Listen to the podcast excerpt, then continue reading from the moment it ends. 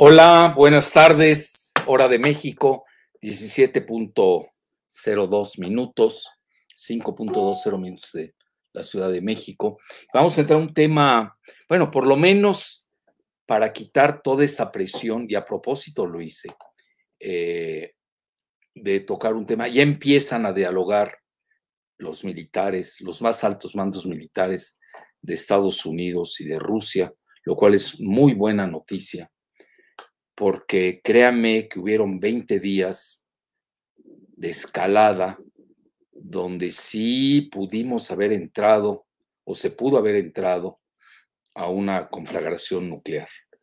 20 días horribles, esa es la realidad, donde se dijeron de todo y al final, bueno, parece ser que ya con este diálogo por lo menos se puede negociar si ni siquiera había comunicación entre las dos máximas superpotencias nucleares del planeta, pues ya se imaginarán ustedes, eh, todo esto pudo haber dado pie incluso hasta un accidente de carácter nuclear. Bueno, entonces vean, eh, a mi juicio, esta es mi propuesta, del 24 de abril al 13 de mayo, o el día en que empiece el diálogo, son esos 20 días eh, asiagos. Bueno, empecemos con la primera nota, Giselita. Voy a tratar de hacer ese hilo para que estén ustedes pendientes de que sí el mundo estuvo en una situación muy difícil. El, eh, sí, la primera diapositiva.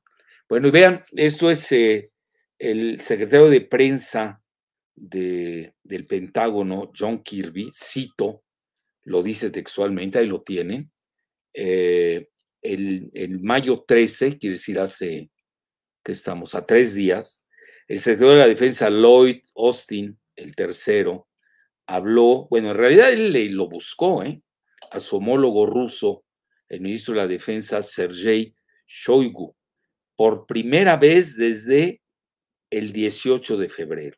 Estamos hablando de casi tres meses que no hablaban o no tenían comunicación eh, pues los encargados militares de las máximas superpotencias nucleares del planeta. Y el, eh, bueno, esa es la publicidad del Pentágono. Eh, y comentaron de que deseaban un cese al fuego inmediato en Ucrania y enfatizó el secretario la importancia de mantener las líneas de comunicación pues ahí lo tienen ustedes. Y, el, y veamos qué pasó el 24. Esta es la nota, el readout, interpretado por el secretario de prensa del Pentágono, John Kirby. Es en forma muy profesional. Eh, es lo que les acabo de exponer. La siguiente, Gisela. Bueno, y vean ustedes eh, lo que pasa el 26 de abril. Para mí lo que es el 24, el 25 y el 26, ahí es cuando más estuvimos cerca de algo feo. Y, eh, y luego como que no desescaló, al contrario, se mantuvo esa, ese paroxismo y, recrudeció, bueno, se mantuvo más que recrudeció, eh, fechas alrededor del 4, 5, 6 de mayo. Eh, fueron, yo diría que fue una semana, dos semanas horribles. Bueno, entonces vean, eh, el secretario de la defensa, bueno, el máximo, ¿no? general que tiene Estados Unidos, que es Mark Milley, muy controvertido, por cierto, sobre todo porque chocó con Donald Trump. Él es el mandamás del eh, Joint Chiefs of Staff, más de nada de las fuerzas conjuntas, ¿no?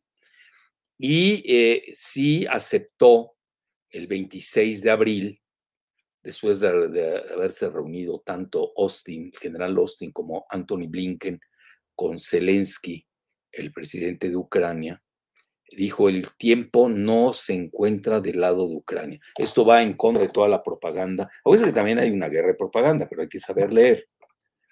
El, eh, y eh, eh, esta frase me llama mucho la atención. Además es de Reuters, ¿eh? No crean que viene de...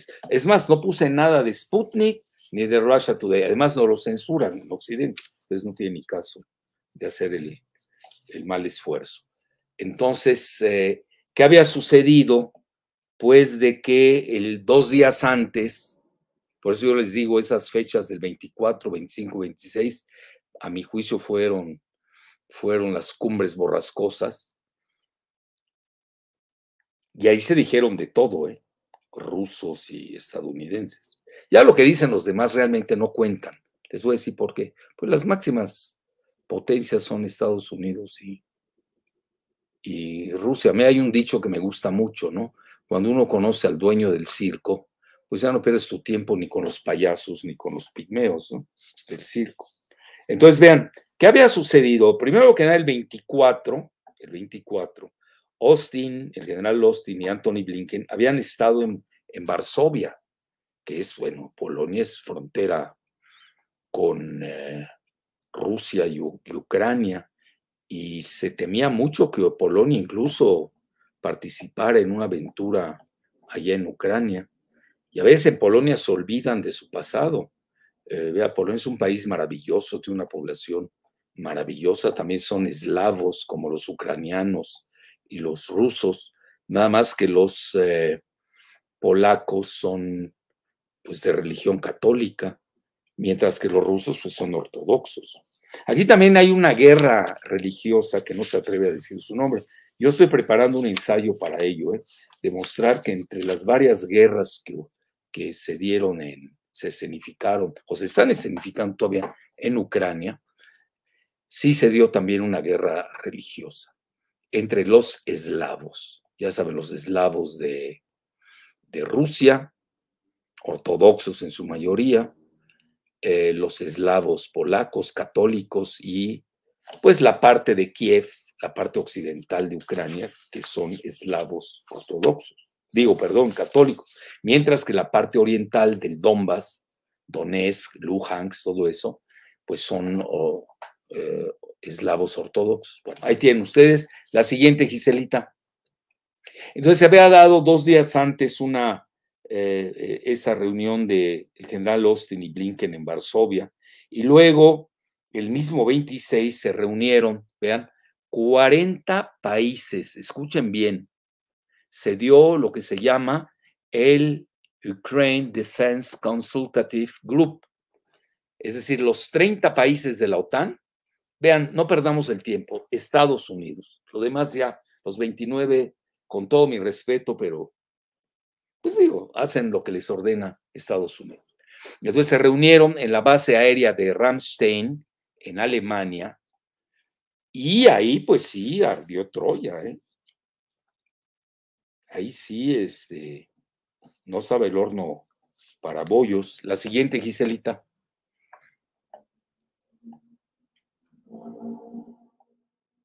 Bueno, ya tienen ustedes, y luego las declaraciones que habían hecho Vean, yo no me voy a meter, acuérdense que yo soy pacifista nuclear, pero lo soy desde, a ver, déjenme recordar, desde 1985, cuando mi grupo obtuvo el Premio Nobel de la Paz de 1985. Entonces, yo siempre he pregonado esa filosofía y pues, difícilmente voy a cambiar. Eh, sobre todo de que lo peor que puede suceder es eh, una guerra nuclear, pues acabaría con la vida del planeta. Entonces ya habían hecho declaraciones muy fuertes, tanto eh, Austin como Blinken, que mejor ni las digo, pues ya muy retadoras, muy desafiantes, donde daban a entender que iban a desangrar a Rusia, eh, bueno, usando hasta el último ucraniano. Pero sí, entonces me brinco eso, no quiero abonar a la a la cuestión bélica. Y a ver, síguete, Giselita. Ahí tienen ahí el comunicado, quien lo quiera ver, es del Departamento de Estado. Y vean, y para mí es una exageración cuando hablan mucho de eh, que el mundo está en contra de Rusia. Vean, eh, acabo de hacer un artículo ayer precisamente en la jornada, en la que, en la que hablo precisamente de la entrevista de Kissinger al Financial Times. Y vean qué digo en una de sus frases, eh, comenté una de sus frases y digo, a sus 99 años, Henry Kissinger no cesa de ser un viejo zorro y ahora aconseja a China evitar entramparse en una situación como la que se encuentra Putin para que no tengan a la mayor parte del mundo en su contra, lo cual es muy discutible. Y escuchen bien, ustedes ven la, la propaganda, todo el mundo está en contra de Rusia. Bueno, está bien, nos vamos a poner a discutir. Ahora demuéstrenlo.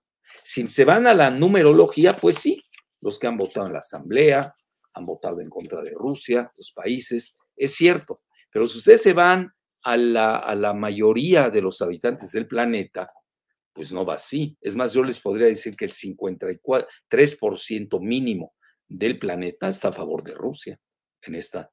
Bueno, es más, no quiero ir más lejos, porque acuérdense, yo no estoy en plan de abonar a la guerra, es todo lo contrario. Yo ahorita el, programa por eso se está haciendo, esa es mi postura, es de que ya es tiempo de dialogar y resolver esta situación. El, eh, Sí, porque si llegan a, las armas nucleares, pues se destruyen mutuamente y esto ni al mismo Estados Unidos le conviene. Hasta en broma algunos comentan que va a quedar un chino por ahí, entonces va a ganar China al final del día.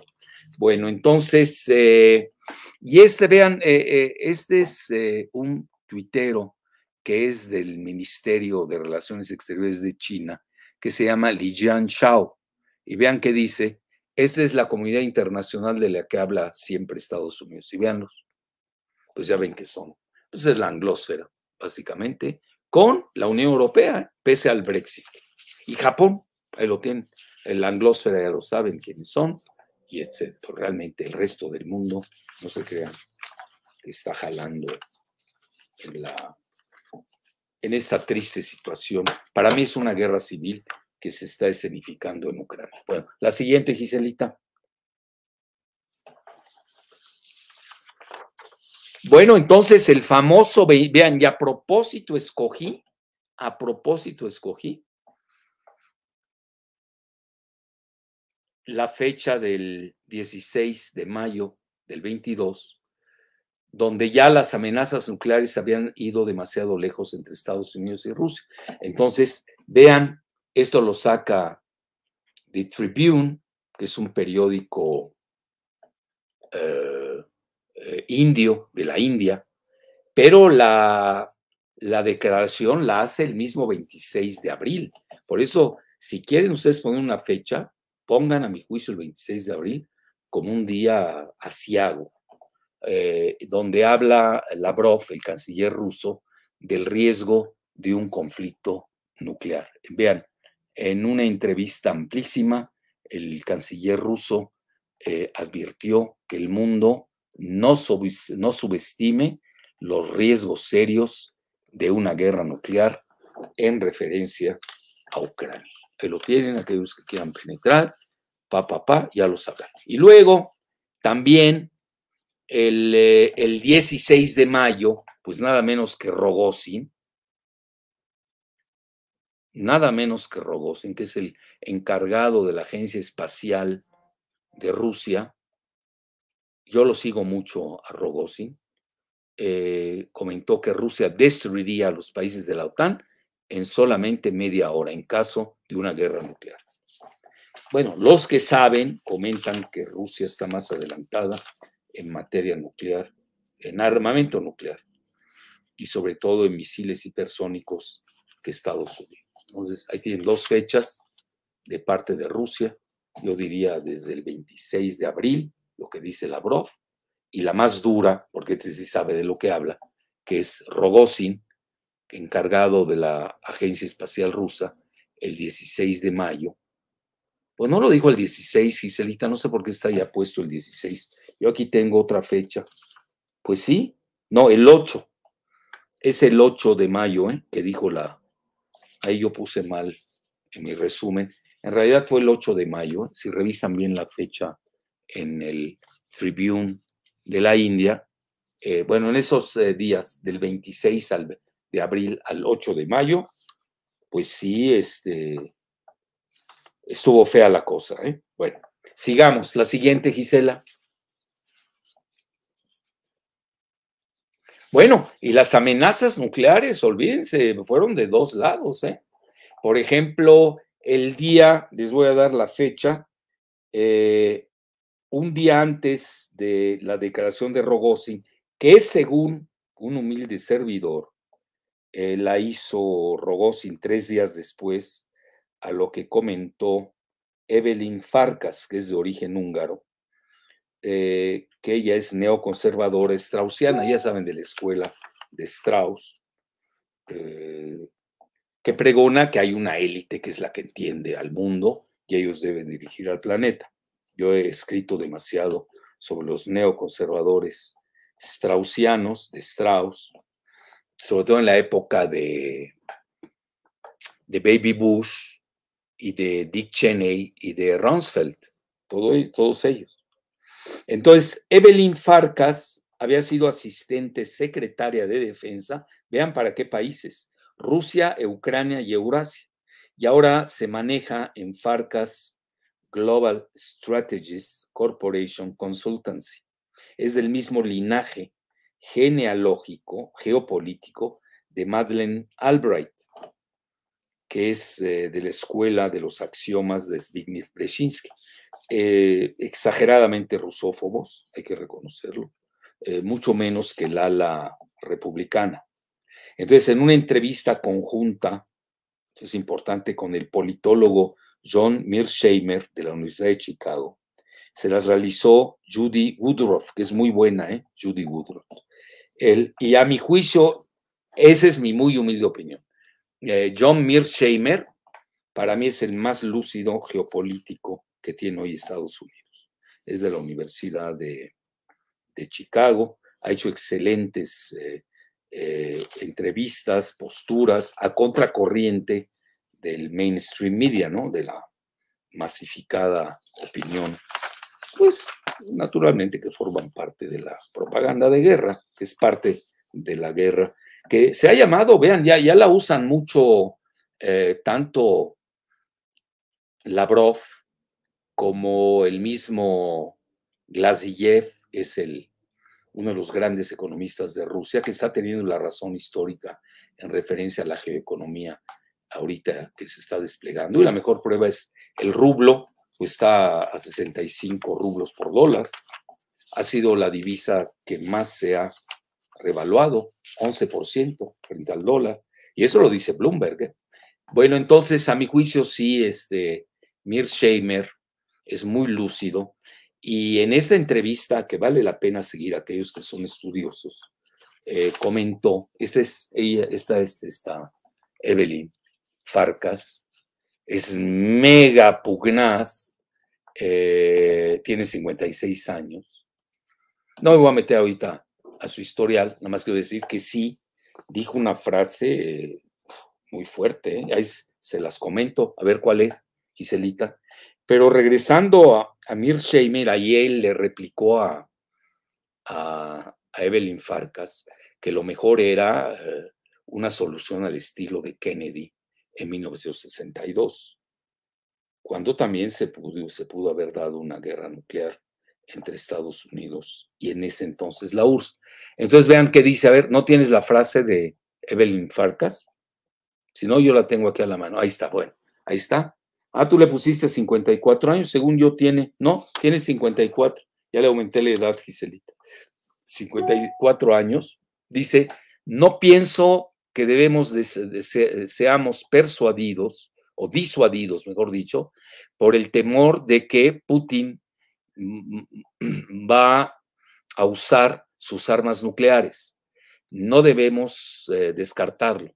Dice, no elimino esa posibilidad, pero también pienso que el objetivo que tenemos ahora, ya que, eh, pues estamos, dice, the stakes are so high, es decir, la, pues como diríamos, la, la vara está muy alta.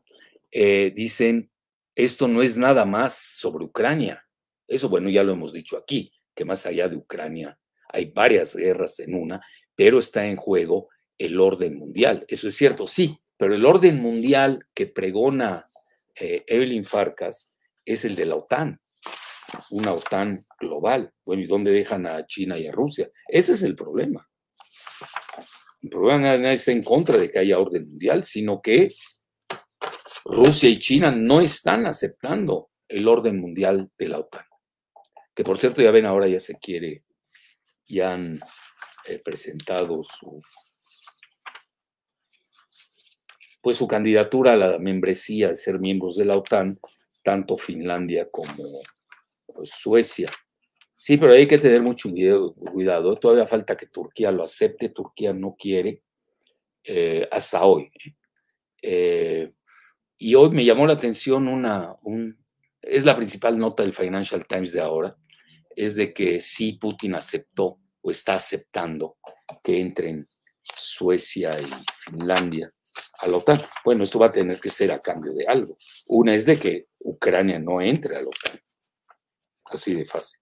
Entonces, eh, que eso es lo que importa en estos momentos a, a Putin.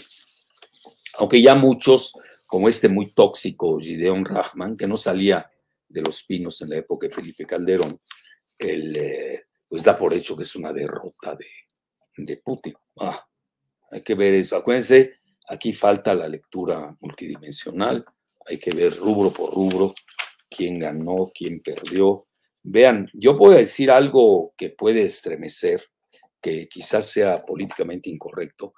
En realidad lo que está pasando en Ucrania, si es que nos vamos a la tesis de la guerra híbrida global, la primera en eh, la historia de la humanidad, que lo digo con humildad y rigor, fui, fui el primero en exponerla en Sputnik y luego la sin citarme, la, la retomó el canciller ruso Lavrov y luego la están usando mucho últimamente, lo he estado viendo.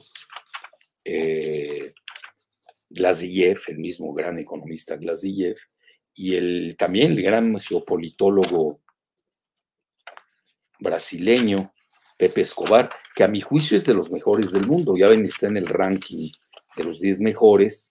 Eh, bueno, conmigo fueron muy generosos, me pusieron en tercer lugar y a Pepe Escobar lo bajaron un poco, pero yo considero que, uno, debían haber puesto a Mir Sheimer de la Universidad de Chicago y Pepe Escobar se merecía mejor ranking. Bueno, pero yo no los hago, así que no me reclamen a mí. Entonces, bueno, eh, sigamos, Giselita, por favor, ¿qué tenemos?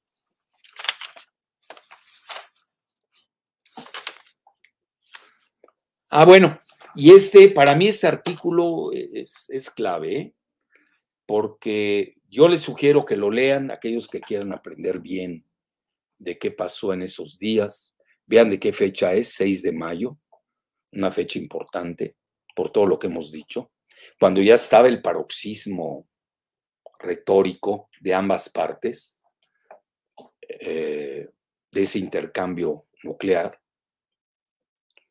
y comenta Tomás Friedman, que también es muy polémico, él es muy cercano a Israel. Él eh, hizo un libro, cuando yo vivía en Beirut, me acuerdo, publicó un libro que causó ahí conmoción, no gustó, eh, que se llamaba De Beirut a Jerusalén, muy sesgado, muy en contra de los países árabes y también del Líbano, etcétera. Bueno, pero ese es independiente, acuérdense que también los escritores y periodistas tienen derecho a equivocarse. Lo peor es cuando se equivocan siempre, pero un error se les pasa. Y aquí este artículo sí se me hizo muy importante porque a mi juicio marcaba la pauta de lo que hoy estamos viviendo y sobre todo siete días después. Y comentó que la guerra está siendo más peligrosa para Estados Unidos y Biden lo sabe. Vean, les comento rápidamente de qué se trata. Léanlo, sí se lo sugiero, léanlo bien, detenidamente. Hay cosas en las que no estoy de acuerdo, pero eso no es lo relevante. ¿Qué dice en relación a Rusia y China? Póngalo de lado. Lo más importante es de que parece ser que las filtraciones que se dieron en el mismo New York Times, una, de que Estados Unidos había estado detrás de los sistemas de inteligencia que habían llevado al pues a la liquidación, vamos a ponerlo así, a la liquidación de, de seis a ocho generales, no me acuerdo, entre seis y ocho. General, ahí él pone generales, no explicitan si son seis o son ocho. Yo me acuerdo que están entre seis y ocho, eh, que en forma muy rara eh, empezaron a morir, pues obviamente si generales de aquí a que entra el nuevo, lo sustituye, pues ya esta tropa pues quedó diezmada, ¿no? Eh, mentalmente. Entonces, eso alardearon que Estados Unidos estaba detrás, obviamente. Ucrania no tiene esa capacidad.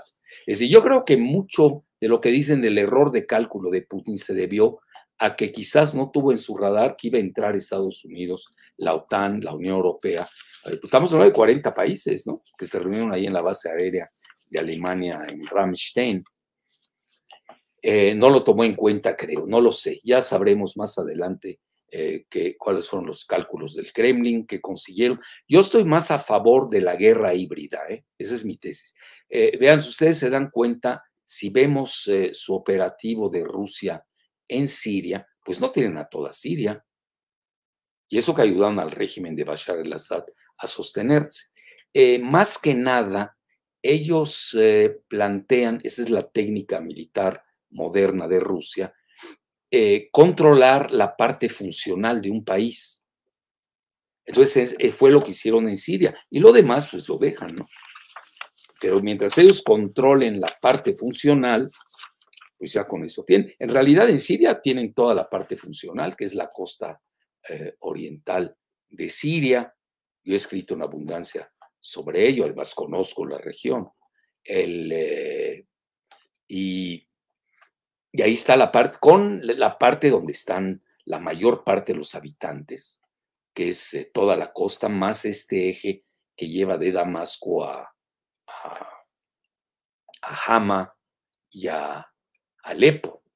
En realidad no está totalmente controlada porque hay una parte que tiene todavía Turquía, que es la región de Idlib. Bueno, es todo un tema. Pero a lo que quiero llegar es de que Rusia, yo no sé qué tanto, como pregonan en Occidente los estrategas, sí quería liquidar, que ese era su plan A. Es lo que comenta Thomas Friedman. ¿eh? Yo no lo compro. ¿eh? Es que a mí no me interesa esa parte de Thomas Friedman. A mí lo que me interesa, ahorita lo voy a decir, es de que si Biden tuvo miedo de que lo encarrilaran a una guerra que no quería abiertamente contra Rusia. Bueno, entonces el, eh, eh, la primera parte es la de la filtración del asesinato o la liquidación de los militares y la segunda es cómo, eh, bueno, los que manejan la inteligencia o el espionaje de Estados Unidos le dieron los datos precisos para pues eh, torpedear al famoso barco eh, Moscova, que saben, ahí murieron varios, eh, pues toda la tripulación rusa. Bueno, eso de facto ya estaba llevando a la guerra frontal de Estados Unidos contra Rusia a nivel militar. Y aquí hay que hacer muchos matices. Bueno, eso es lo que dice Friedman. Yo, yo haría los siguientes matices. Uno, Biden muy cómodo, creyó que no lo iban a involucrar, que podía estar operando tras bambalinas, eso es muy ingenuo.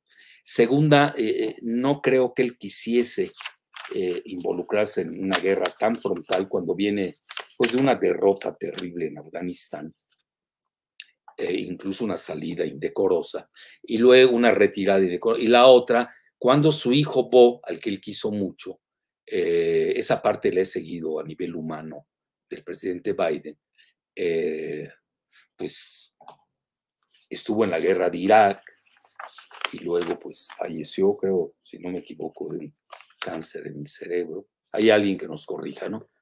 eso es lo bueno del Google, que de inmediatamente nos corrigen o nos autocorregimos. Yo no creo que hubiera querido eso Biden, pero sí estaba usando la guerra en Ucrania, eso siempre lo dije desde el inicio, eh, como arma electorera, pero no le está dando tampoco beneficio. Hay un, acaba de salir una, una encuesta, no me quiero meter a ello, no la voy a explotar, donde los estadounidenses prefieren que gane Rusia a que gane Ucrania. Van a decir, bueno, es imposible, eso es de locos.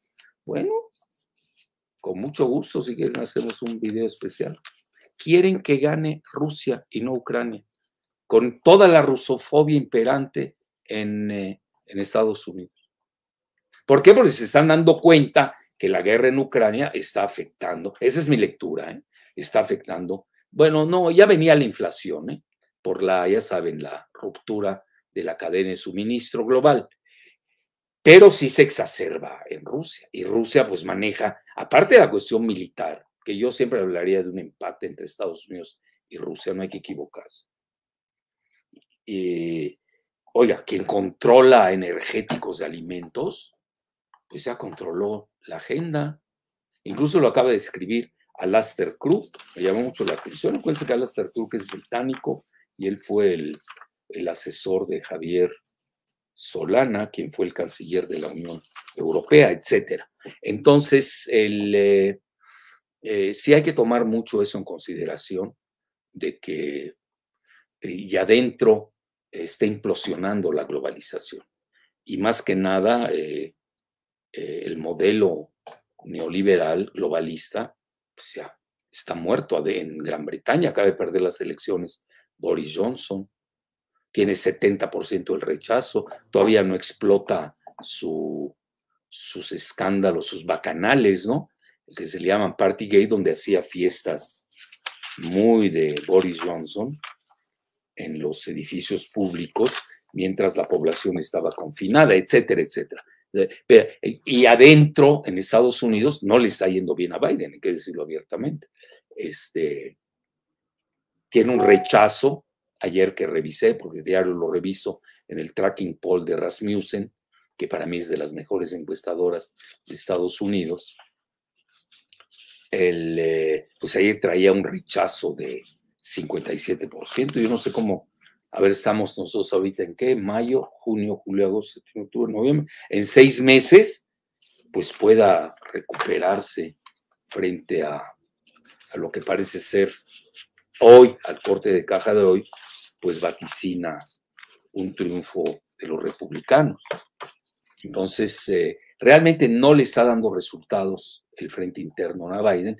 Él pensaba quizás que el frente externo, con, con una derrota de Rusia, lo dijo abiertamente, lo dijeron abiertamente el general Austin y Anthony Blinken, sí querían sangrar a Rusia. Yo no sé qué tanto jugó ahí Rusia, hay que ver también qué pasó, por qué no usó su capacidad logística y militar a fondo. Eh, y lo que les decía, que no lo había comentado, y lo dije en alguna parte, creo que en uno de, mis podcasts, eh, este, comenté que si uno eh, estudia bien esta, este conflicto de Rusia y Ucrania, aparte de ese concepto que manejé de la guerra híbrida global, la primera guerra híbrida mundial en la historia de la humanidad, eh, pues realmente parecen escaramuzas, ¿eh? parece una guerra, eh, una guerra de la Segunda Guerra Mundial. Incluso estoy leyendo que acabó la Segunda Guerra Mundial. Muchos se la están preguntando, obviamente que se acabó. Hoy tenemos otros actores. Estados Unidos y Rusia eran aliados. Bueno, en ese momento los eran aliados. Hoy no lo son. cambiaron los, los adversarios, etcétera. Yo creo que es, es una aberración decir que sigue la Segunda Guerra Mundial. Lo que sí eh, es lo que estoy comentando ya casi para acabar, es de que el, eh, pues, parece una prolongación de un, un, escenario de Segunda Guerra Mundial, tanques, artillerías, de no ser por los drones, tanto que provee Estados Unidos como Turquía. ¿eh? Parece que han tenido mucho éxito los drones de Turquía, que se los dio a, Ucrania. Fíjense lo que son las cosas. Eso es por un lado. Y por otro lado, pues obviamente todos los servicios de inteligencia modernos que hoy tiene Estados Unidos. Y también los tiene Rusia, ¿no? Pero quizás subestimaron, no sé. Algo pasó ahí, ya, lo iremos elucidando. Pero esa no es la parte nodal. La parte fundamental en el artículo de Friedman es de que comenta que Biden sí se molestó mucho y frenó, llamó a todos sus servicios de inteligencia. Ya saben que hay como 15 o 16 agencias de inteligencia en Estados Unidos, eh, para regañarlos en términos nada, nada diplomáticos. Ya saben que Biden cuando se molesta, pues es eh, boquifloja. Entonces, eh, porque sí, Estados Unidos no quiere eh, verse involucrado en, eh, en, una guerra directa. Ya era guerra indirecta, eso sí, digo, por favor, si no ya no entendemos nada, pero ya no una guerra directa con Rusia. Algo pasó en esos días, una señal importante fue la de este artículo de Friedman, que lo, que lo hace el 6 de mayo, estamos hablando hace 13 días, etcétera, etcétera. Bueno, y ahí nos vamos a la parte nuclear que también lo de entender el eh, Henry Kissinger. Yo hice el resumen con mi interpretación. Eh, eh, la, la, entrevista la hace Edward Luce, que es un británico, está encargado de la agenda doméstica de Estados Unidos del Financial Times. Ustedes saben, es un rotativo globalista neoliberal de la monarquía británica y hace la entrevista el 9, tres días después, a Thomas Friedman. No es lo mismo, eh, Friedman a mi juicio es el mensajero. Obviamente alguien lo envió, obviamente le escribe en el New York Times, ya pueden deducir eh, cuál es su ideología, muy cercano a Israel, muy cercano a Clinton, a Hillary Clinton, a Bill Clinton, a los demócratas, etcétera, etcétera. Y ahí mandó un mensaje muy claro, ¿eh? que Estados Unidos y Biden en especial no se querían implicar en una guerra directa con Rusia. Entonces, bueno, ahí quedó clara la postura. Sí, pero no es lo mismo la postura de un periodista, aunque un periodista formado curiosamente en buenas universidades de Estados Unidos y aún en la Universidad del Cairo. Me llamó la atención su, es lo que ves, yo he seguido mucho a Thomas Friedman. Eh, les voy a decir y les voy a ser sincero, ¿eh? yo el 90%, este, pues no, no, no me acoplo ni compagino con él. Pero este, en este artículo, quitándolo de Rusia y China, sí, este, sí estoy totalmente de acuerdo con él, quitando esa parte de Rusia y de China. Bueno, pero no es lo mismo que hable, pues, un mensajero que quien hace los mensajes. Y ahí tienen tres días después que habla Kissinger, y habla precisamente de la guerra nuclear. A ver, y a ver qué dice Giselita. Y ah, el, título de mi artículo en la jornada de ayer, que ¿fue de ayer? Sí. Dice, la geopolítica global tendrá cambios significativos con Ucrania. Y dice, fíjense, eso es importante, no existe, aquí está, vamos a hablar con alguien que sí sabe en el Olimpo, cómo está la cuestión nuclear. No es como el mensajero Friedman, son dos cosas diferentes. Aunque los dos sean proclives a Israel, eso no importa. Y los dos sean pues, de origen, de religión israelí. Vean que, vea que comenta Henry Kissinger. No existe casi ninguna discusión a escala internacional sobre lo que pasaría si las armas actuales son usadas. Se refiere a las eh, nucleares y las hipersónicas. Vivimos ahora en una nueva era.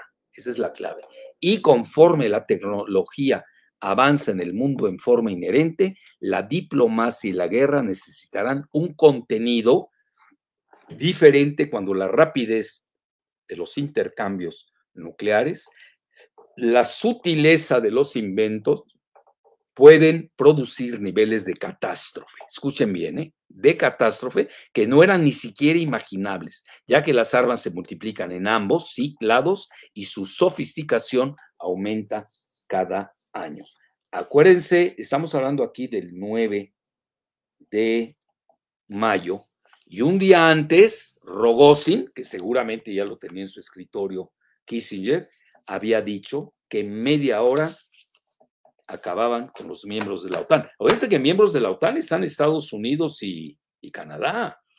Si no estamos jugando. Y pobre de aquellos que piensen que el pérfido átomo nada más se detiene en la frontera del Río Bravo, que no va a llegar a, a la frontera sur, aquellos que son partidarios de aniquilar a Rusia hasta el último ucraniano, ¿no? Bueno, eso es lo que hace la ignorancia, desgraciadamente. Bueno, sigamos. ¿Qué sigue, Giselita? y los que no saben de temas nucleares, sobre todo. Entonces, vean, el británico Edward Luce explora cuál es la línea roja de Putin, la doctrina militar nuclear de Rusia. Vean, eh, Rusia cambió su doctrina militar y ellos están a favor de que en un momento eh, de riesgo existencial, sí las usaría. Eso lo cambiaron, si no me equivoco, hace dos, tres años. Y Estados Unidos tiene su famosa también disuasión nuclear que se llama el MAT. Y vean qué quiere decir MAT, ¿no? MAT obviamente quiere decir loco, pero no lo escogieron nada más así porque sí. Eh, MAT significa Mutual Assured Destruction. La, destrucción asegurada mutua. Ahí sigue, vigente, con Estados Unidos. Entonces, eh, Henry Kissinger aduce que Putin estaba ofendido y amenazado porque Rusia fue amenazada por la absorción de la OTAN del área entera de Europa. Y pregunta si Putin es capaz de una escalada moviendo una categoría de armas que en 70 años de su existencia no han sido jamás usadas. Y se contesta que si tal línea roja es cruzada, ello será un evento extraordinariamente significativo. Henry Kissinger y su muy cómodo entrevistador Edward Luz se atragantan que hasta hoy el único país que ha lanzado dos bombas nucleares en Hiroshima y Nagasaki ha sido Estados Unidos con Truman en agosto de 1945, hace 75 años, no 70. Bueno, yo estoy también en mi tema, pues conozco esa situación. Ya eh, Henry Kissinger tiene 99 años, pero ya ven todo su lenguaje diplomático y ahí hay que interpretarlo muy bien. La siguiente, Giselita. Y luego vean algo muy interesante, me llamó la atención porque la hace en una revista Time que es globalista, neoliberal, que es propiedad de, alguien muy cercano a Israel, que es Mark Benioff, le dio su portada ¿eh? y habla el segundo acto de Lula. En realidad es el tercero, ya fue dos veces presidente. Y eso sí es que gana, ¿eh? falta. Eh, entonces le da su portada, vean cuándo. Vean todo lo que pasó la primera semana de mayo, el 4 de mayo 22, y arremete contra la teatralidad de Zelensky y la inoperancia de Biden en Ucrania. Lula sobre Zelensky, comediante de profesión, dice, cito, a veces veo al presidente de Ucrania en el televisor como si estuviese festejando siendo aplaudido de pie por todos los parlamentos cuando quería la guerra. Si él no hubiera querido la guerra, habría negociado un poco más. Vean, es muy significativo. ¿Una más, Giselita? ¿O ya no tenemos? Bueno. Ah, Lula fulminó que el comportamiento del ucraniano Zelensky, cito, es un poco extraño y parece que forma parte de un espectáculo. Es decir, aparece en televisión mañana, tarde y noche. Pues sí, pues ha sido comediante, ya está. Imagínense sabroso. Bueno, ya, ya. Yo no sé quién sea más cómico, Loretito Broso. Yo creo que ahí el serio es Broso. ¿eh? Bueno, Lula, de 76 años, no suelta prenda sobre la teatralidad de Zelensky. Yo esto lo escribí en Bajo la Lupa, lo acabo de escribir el 8 de mayo. Dice, está bien, cito, eras un muy buen comediante pero no hagamos una guerra para que aparezcas en televisión. Lula también criticó a la Unión Europea como culpable. Y abro la cita. ¿Cuál fue el motivo de la invasión a Ucrania? La OTAN. Entonces EU y Europa debieron haber dicho, Ucrania no se integrará a la OTAN. Bueno, ahí tienen ustedes.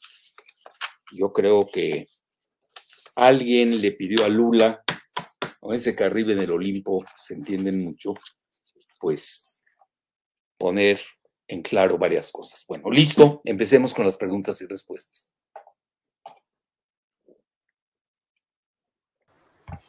Sí, primera pregunta. Mencionan. doctor Jalife, ¿cuál es la probabilidad de un error de cálculo que provoque una escalada, eh, eh, ya que el Kremlin ha declarado que cualquier medio que sea utilizado como transporte de armas ucranio es un blanco legítimo para ellos? Bueno, a, eso es a nivel convencional, pero un error de cálculo sería más grave, ya sería directo atacando a eh, los intereses de Estados Unidos y de, y de Gran Bretaña. ¿eh? Yo así lo pondría en ese orden, sobre todo de Estados Unidos, que es el que cuenta. Y naturalmente que Rusia no iba a perder su tiempo atacando pues a los liliputianos de la OTAN ahí se van directos sobre el cerebro, ¿no? Entonces sí se puede dar un error de cálculo. Por eso yo festejo mucho que hayan reanudado su línea de comunicación los generales a cargo de los ejércitos de Estados Unidos y de Rusia. Acuérdense, se había roto desde el 18 de febrero y que lo hayan hecho el 13 de mayo, para mí es de celebridad. ¿Por qué? Porque ahí no había ningún eh, un error de cálculo, pero todavía tienes tiempo. Famoso teléfono rojo que no lo tienen los militares, lo tienen directamente, hasta donde me quedé, lo tiene directamente Biden y Putin. Pero por lo menos los militares dicen, oye, no, esto no tengo que ver yo en esto, eso es una falsa bandera, lo hacen saboteadores, los hacen los nazis, los neonazis de Ucrania, del batallón Azov, etc. Hay muchos elementos que pueden hacer de milagro, yo les digo en serio, ¿eh? de milagro, no se desencadenó del día 24 de abril hasta, yo diría, hasta el 13 de mayo, no se desencadenó algo feo. Yo vean, cada vez que escribía decía, esto está yendo a una escalada y puede llegar al precipicio de una guerra nuclear, que ahí pues, sería ya la desaparición del género humano. No crean que alguien se salva. Bueno, muy bien. Otra, otra pregunta. Siguiente pregunta, mencionan. ¿Las tienes, Gise? Ah, hay varias. Bueno. Siguiente pregunta. ¿Se puede decir que este estancamiento de la situación de Ucrania tiene como límite las elecciones en noviembre en Estados Unidos? Bueno, esa es mi hipótesis. Igual los golpes Andrés Manuel en México, que vienen de la administración Biden, eh, sobre Blinken ha sido muy duro con, con la 4T, eh, pero muy duro, exagerado. Vean, acuérdense de mí, tengo una hipótesis, ¿eh? dependiendo del resultado de las elecciones, se pueden ir eh, tres personas de la administración Biden. Se pueden ir Jake Sullivan, que es el asesor de seguridad nacional, que incluso participa en el fake news sobre de que Rusia estaba favoreciendo a Trump en las elecciones. Es fake, totalmente fake. Ahí lo tiene el, este magistrado o fiscal especial Durham. ¿ya? Está totalmente demostrado. Eh, fue un fake news de Jake Sullivan con Hillary Clinton. Bueno, que servía precisamente para sus propósitos. Estaban diciendo que Rusia, eh, que Putin y, Trump pues eran hermanos prácticamente, ¿no? Y no, no hubo tal, ¿eh? No pudieron demostrarse. Hay aquellos que quieran penetrar y buscar eso. Yo lo escribí en su momento, ¿eh? lo hace el fiscal especial, búsquenlo, Durham, D-U-R-H-A-M. Y el, bueno, uno sería Jake Sullivan, que no ha mostrado una gran capacidad para ser asesor de seguridad nacional. Al revés, si interpretamos bien a Thomas Friedman, pues estaban llevando a Estados Unidos a una tercera guerra mundial nuclear que no quería. Bueno, ahorita se desprenden muchas cosas, sobre todo de la entrevista de Lula. Por eso yo les hice un hilo para precisamente vean lo que dicen, a mi juicio, estas partes de Estados Unidos, lo que comenta Kissinger, eh, Evelyn Farkas, Mirsheimer. Estamos en grandes ligas, sí, acaba pronto. Eh, Thomas Friedman en ligas menores, pues que no es académico, no es estratega, él es mensajero, es heraldo, como antes se les llamaba, ¿no? los heraldos que llevaban mensajes. Pero aquí ya estamos hablando de los hacedores de la política. Luego entra Lavrov y entra eh, Rogozin. Pues ya, ya las palabras estaban muy fuertes. General Austin, lo que dijo también Mark Milley, dice, no crean, esto no está yendo a favor de Ucrania, no se equivoquen. Bueno, ustedes ya saben, los propagandistas de siempre, que en su vida han tenido una pistola ni de agua, y la saben disparar, además, bueno, pues es parte del folclore, tampoco se molesten por tanta desinformación, que estar vacunados. Por eso hay que saber leer a los grandes. O si lees basura, vas a propesar inmundicia, así de fácil. Entonces, eh, el, eh, yo creo que eso hay que tomarlo en consideración. uno sería la salida de Jake Sullivan, la otra la de Anthony Blinken, y que, ha sido un pésimo secretario de Estado, que decirlo. Sobre todo el choque con México no ha sido eh, necesario. Esto de la cumbre de las Américas, ni a Estados Unidos le conviene esa confrontación con grandes países de Latinoamérica. Y luego eh, la misma Victoria Nuland, que es subsecretaria de Estado, y ella es la que hizo todo el, el esquema en Ucrania desde 2014. Muy bien, ¿qué sigue? Sí, sí. ¿Cuántas más para saber a qué horas me voy? Sí, hay varias preguntas. Ah, con las pláticas entre ejércitos, ¿Estados Unidos acepta las condiciones de Rusia o cómo se puede traducir este acercamiento? No, yo lo vería, van a, van a sentarse a dialogar, no llegaron. Sigo insistiendo, eh, eh, eh, Estados Unidos y Rusia están en una guerra híbrida, en unos rubros quizás no se dio, como dicen, el despliegue militar de Rusia. Yo realmente, si algo le sobra a Rusia, esa es mi muy humilde opinión, es este, es territorio, tienen 18 millones de kilómetros cuadrados, quieren más. Ellos lo, el objetivo era la desmilitarización, así lo dijeron, y la desnazificación. Bueno, eso es uno. Bueno, es lo que dicen ellos. En realidad, si ustedes se dan cuenta al inicio de la, del conflicto en Ucrania, pues capturaron las, los biolabs, biolabs, como se dice en inglés, las armas de laboratorio, donde China está jalando con Rusia en denunciar las muchas cosas. ¿eh? No lo quiero decir, además ya saben que hay censura, no puedo hablar. Entonces, eh, síganlo, lean a las dos partes, yo les recomiendo que ser dialécticos y ahí van a sacar ustedes su propia conclusión del origen de lo que pasó en Wuhan, en China. Bueno, entonces eso fue algo muy importante. Y créanmelo que a la hora de la verdad va a pesar mucho, ¿eh? muchísimo. Y la segunda fue la cuestión de lo que se llaman las bombas sucias, que provienen de eh, los desechos radioactivos. Ustedes se dan cuenta, también llegaron a Chernóbil. Algo pasó, luego se salieron, algo hubo que todavía no sabemos. Pero a mi juicio yo creo que dos objetivos principales eran el, eh, la cuestión de las armas, los laboratorios de armas biológicas.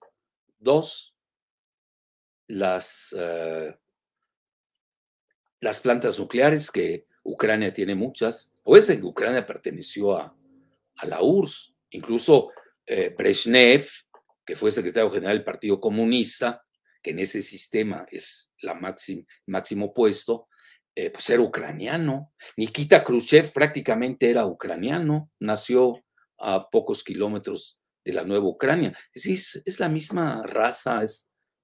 Yo por eso hablo de la guerra civil. No crean que me gusta mucho lo que pasó. Imagínense a alguien como yo, que, que siempre he sido seguidor de Vladimir Bernatsky. Bernatsky, ya saben cómo se escribe.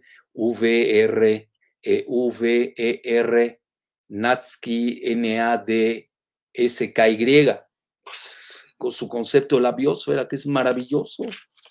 Realmente lo que sucedió en Ucrania no solamente es la, la guerra civil, sino es el aniquilamiento del concepto de la biosfera, donde, todo, donde viven todos los seres vivientes de la creación. Eso es lo que se murió en Ucrania. Entonces, imagínense a mí cómo me ha impactado y conflictuado. Ahí lo peor es tomar partido a locas. Hay que abonar a, una solución. Ahí tienen una salida muy interesante que acaba de dar Lula, que no entre Ucrania a la OTAN. Pues ese, ese fue el motivo de la guerra. Quizás lo, lo, principal sea hacer de Ucrania un país neutral. ¿Para qué quieren una Ucrania que no va a aceptar Rusia? No hay que perder el tiempo, no la van a aceptar eh, en su frontera con, armas nucleares. Es, yo no sé qué están pensando los que empujaron esta situación, pero ahí va, en la otra guerra híbrida global, que es mi concepto también, vean, voy a dedicarle un día un video especial, les digo rápidamente, The Economist del fin de semana acepta la resiliencia de la economía rusa, que no tuvieron efecto las sanciones catastróficas de, de Biden. Bueno, a grado tal que vean el rubro en cuanto está cotizando. 65 por dólar. Bueno, esa es la cotización del viernes. En realidad estaba en 64.75. Hoy no lo vi, ¿eh? Este, alguien si lo ve y nos dice, se lo agradeceré. Entonces, eh, esa es una. Y otro a nivel energético y a nivel de los alimentos, pues Rusia tiene el control. Sobre todo, precisamente, eso es parte de la guerra de Ucrania. No es el territorio que ganas o cuántos mataste. Por favor, eso es de cavernícolas. Estamos hablando de una guerra de inteligencia, de ajedrez. Entonces, y más que nada, eso es a mi juicio lo principal, le han cerrado el paso a Ucrania al mar. Entonces, ¿cómo va a exportar todo lo que le queda? Tiene deshecha su economía. Mientras que la de Rusia lo acepta The Economist. Bueno, ya no les digo qué acaba de decir JP Morgan en Business Insider, ahí lo tienen. Ahí voy a hacer un artículo. Pero no quiero, pues van a decir, ay, Jalif le está haciendo propaganda a los rusos. Pero bueno, está haciendo propaganda, lo está diciendo JP Morgan. Quieren un banco más globalista, que no puede haber otro más globalista en el mundo, y antirruso que, que JP Morgan. The Economist, pues es el portavoz de la globalización financiera, aceptando que va muy bien la economía de Rusia. ¿Ves? Así que sepan también, hay que saber leer. Bueno, entonces, eh, hay que tener mucho cuidado con esto. Entonces, sí viene el cierre del Mar Negro, en donde pues nada más les falta Odessa, el puerto de Odessa. Y el puerto de Odessa en su mayoría son rusófilos. Ahí uno o negocian o lo toman. Así de fácil. Vean, el general Lloyd Austin aceptó el, eh, no, eh, exhortó, exhortó a un cese al fuego y no lo ha aceptado Rusia. Bueno, eso ya es a nivel convencional. Vean, mientras los dos, desgraciadamente así es el mundo, ¿eh? no lo creé yo, este, van a perdonar, pero aquí lo que hay que tener cuidado, más que nada, el eh, no meterse que si Ucrania invade a Rusia o Rusia invade a Ucrania, no me voy a meter a ese nivel. Aquí lo más importante es que no se vaya a dar la locura, y lo dice Friedman al final, ¿eh? cuidado con una locura, donde se agarren Rusia y Estados Unidos. Esa es la frase final de Friedman. Totalmente de acuerdo. Muy bien, ¿qué sigue, Giselita? Sí, sí. ¿Cuántas tienes más? Dos más. Bueno. Siguiente pregunta, mencionan. doctor, si realmente se quiere el diálogo, entonces ¿por qué eh, se quieren anexar al mismo tiempo Suiza y Finlandia a la OTAN pese a las advertencias de Rusia? Mira, pueden ser, no lo sé. Todavía falta que Turquía acepte. Turquía está jugando un papel muy interesante. ¿eh? El, eh, bueno, ahí, por ejemplo, el término de democracia versus autocracia, pues no aplica con Turquía, ¿no? Porque es el segundo ejército más poderoso de la OTAN en términos de número después del de Estados Unidos. Entonces, eh, son muy hábiles, Erdogan es muy hábil, independiente de que lo tilden de autócrata cuando les conviene y sea demócrata cuando les conviene, dependiendo del cambio de administración en Estados Unidos, pues es muy hábil y está jugando al equilibrio entre eh, Rusia y Estados Unidos, sin duda. La segunda también está jugando entre Rusia y Ucrania, a tal grado que es quien promueve la salida de militares de, de la siderúrgica que esté en, en, Mariupol, el famoso puerto, ¿no? Etcétera, etcétera. Entonces hay que ver eso, ¿eh? todavía falta, todavía falta. Eh, alguien lo podría leer como una concesión de, de Putin. ¿Y, por qué no estamos leyendo que lo que dijo el mismo Putin? Ahora vamos a oír a la otra parte. Lo acaba de decir, que si no me equivoco, el jueves pasado, que ya está teniendo efecto boomerang las sanciones catastróficas contra, contra Rusia. Ya le está pegando al mismo Estados Unidos, pues vean su inflación. Bueno, no fue de, Rusia, pero se exacerbó. Y vean muchas cosas que están sucediendo con la cadena eh, de suministro global, etcétera. Y todavía China no ha mostrado los dientes. En lo único que China sí se ha ido con Rusia en todo, con, a favor, es en lo de las armas biológicas, de los biolabs o laboratorios, que habían treinta y pico.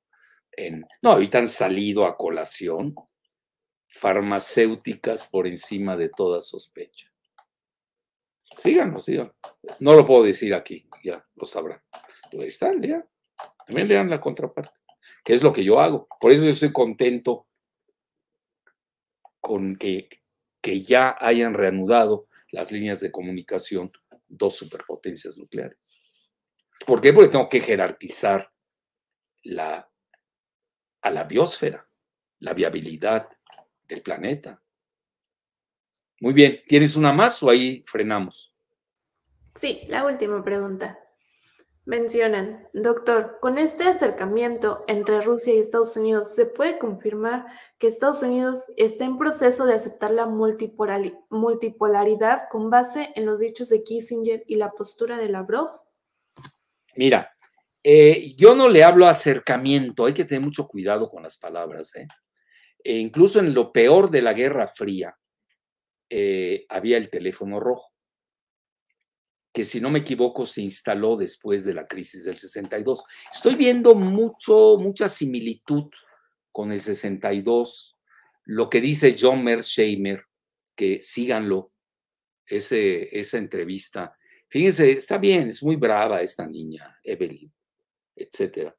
Eh, Forcas, pero John Mearsheimer, en serio, a mí, a mí me gusta mucho. Es una gente que dentro del sistema estadounidense es crítico cartesiano. Y eso necesita los países, no de gente que los esté aplaudiendo y alabando, sino también de críticos internos. Y sobre todo que entiende perfectamente. Yo creo que después de John Lewis Gaddis, que era el máximo ruso, este, estudioso de los rusos, y luego que acaba de aparecer este Stephen Cohen, también muy cercano a Israel, pero que conocía demasiado a los rusos. Yo creo que si hoy viviera Stephen Cohen, eh, no estaría de acuerdo con muchas cosas de que estamos viviendo.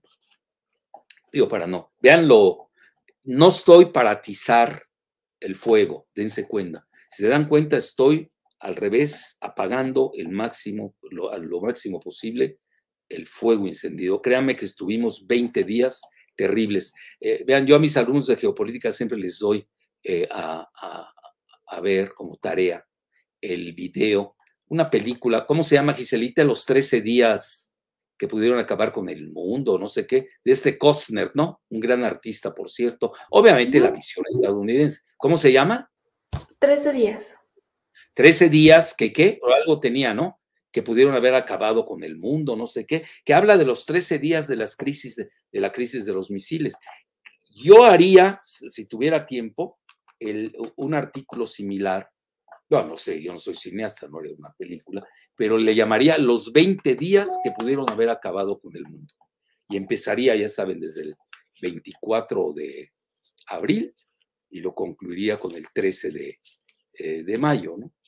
Obviamente ya el 13 de mayo quitándose, son 20 días, tremendos. Pues ya les, hice el hilo. Quizás hasta deberíamos haber puesto, pero no daba, ¿no, Gisela, para el título, 20 días que tuvieron al planeta al borde del precipicio nuclear. Está muy largo. Pero me gusta para un artículo, a ver dónde lo hacemos, Gisela, ahí me lo recuerdas. Bueno, en resumen, el, eh, no, no coman ansias, no es, no va a haber yo no sé qué vaya a pasar luego, pero también a Putin le digo, a Biden le conviene de que aminore la agudización de la, de la inflación. Eso es clave para él. Entonces, eh, y también que mañana no se le vayan a voltear los europeos, que le digan, oye, me empinaste contra Rusia y ahora dependo de sus alimentos y de sus energéticos. vean, el mundo depende en mínimo 30% de los alimentos y fertilizantes de Ucrania y de Rusia. Bueno, de aquí a que Ucrania saque su parte, que además tienen la tierra más fértil del mundo, que es la tierra negra. ¿Cómo se llama, Giselita? Tú siempre te acuerdas de esa palabra. ¿Cómo se llama la tierra negra de Ucrania? Sí, Chernóbil. Chernosen. ¿Y por qué te acuerdas siempre? siempre te acuerdas, ¿eh? Yo jamás, ¿eh? Yo lo que es el chino y el Chernosen, ¿verdad? Jamás me acuerdo de ellos. Bueno, entonces, porque Giselita siempre se acuerda de ellos. Entonces, este, son, este, ahí está la película, 13 Days, gracias, del año 2000. Obviamente hay que verla. Y, seguramente van a alguien va a sacar la película de los 20 días del 2022 que tuvieron al mundo al borde del precipicio, muy similar a lo del 62. Y la, yo diría, la solución tiene que ser similar, porque no se puede aniquilar uno al otro. Entonces, eh, ¿cómo entra la diplomacia? Pues tiene que ser win-win, no hacer que el otro pierda la cara. Tienes que proteger, si no, no hay negociación. Pues, ¿Cuál negociación? ¿Vas a humillar? Eso es capitulación. Entonces, eh, no, hay que comer, este, tampoco echar las campanas al vuelo, que ya viene la paz universal. Pues no seríamos los humanos de siempre. Si no relean a Caín y Abel, ¿no? Que no necesitaron un arma nuclear para que Abel matara a su hermano. Fue con la quijada de un burro. Ahí está, Chernosen, fabuloso. Muy bien. Bueno, esa es la, la respuesta. ¿Tienes una más o aquí le, nos detenemos?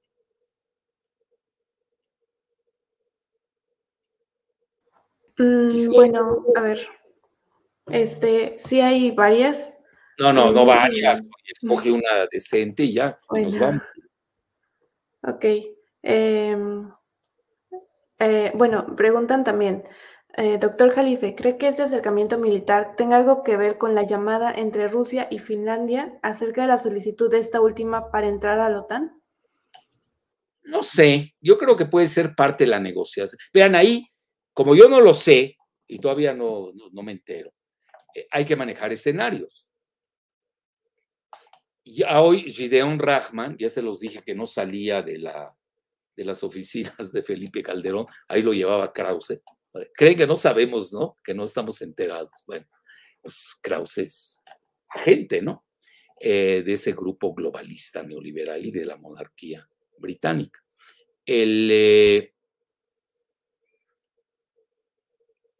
pues marca de que es una derrota para, para Rusia. Bueno, si lo leemos así, y además aceptando lo que es el titular del Financial Times, eh, pues sí, pareciera, oye, si estás buscando de que un país no, eso es muy banal, ¿eh? pero acuérdense que también muchos analistas son banales. ¿Qué hacemos? Son aberrantemente banales, así como se los digo.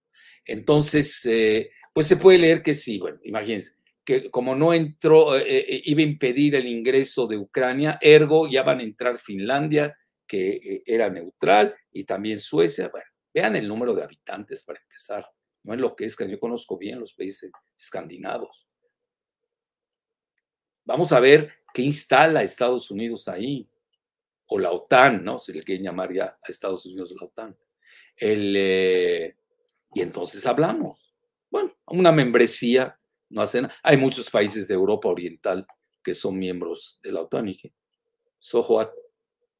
Ucrania es un asunto existencial para Rusia, por todo lo que hemos dicho.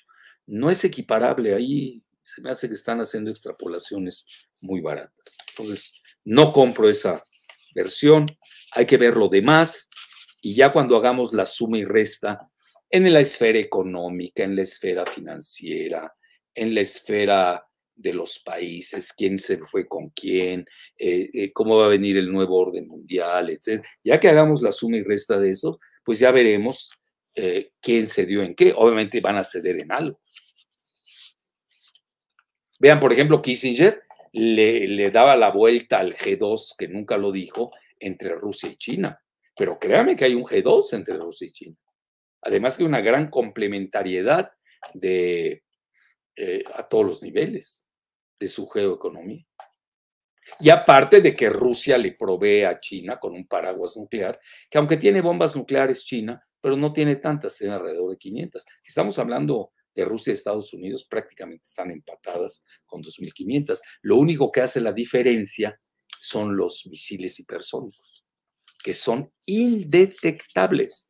En donde Estados Unidos, no lo digo yo, lo dice el mismo Pentágono, van ya muy rezagados. Ya incluso China lo rebasó en ese rubro. Sé muy cuidadosos, ¿eh? Entonces, ni hay paz universal, no enloquezcamos, ni hay acercamiento. Lo único que hay es de que, bueno, hay por lo menos te aviso, pues, de que esto no lo hice yo. Eso es, imagínense, estamos quitando un error de cálculo. Con eso es más que suficiente. Tampoco se ha salvado la biosfera.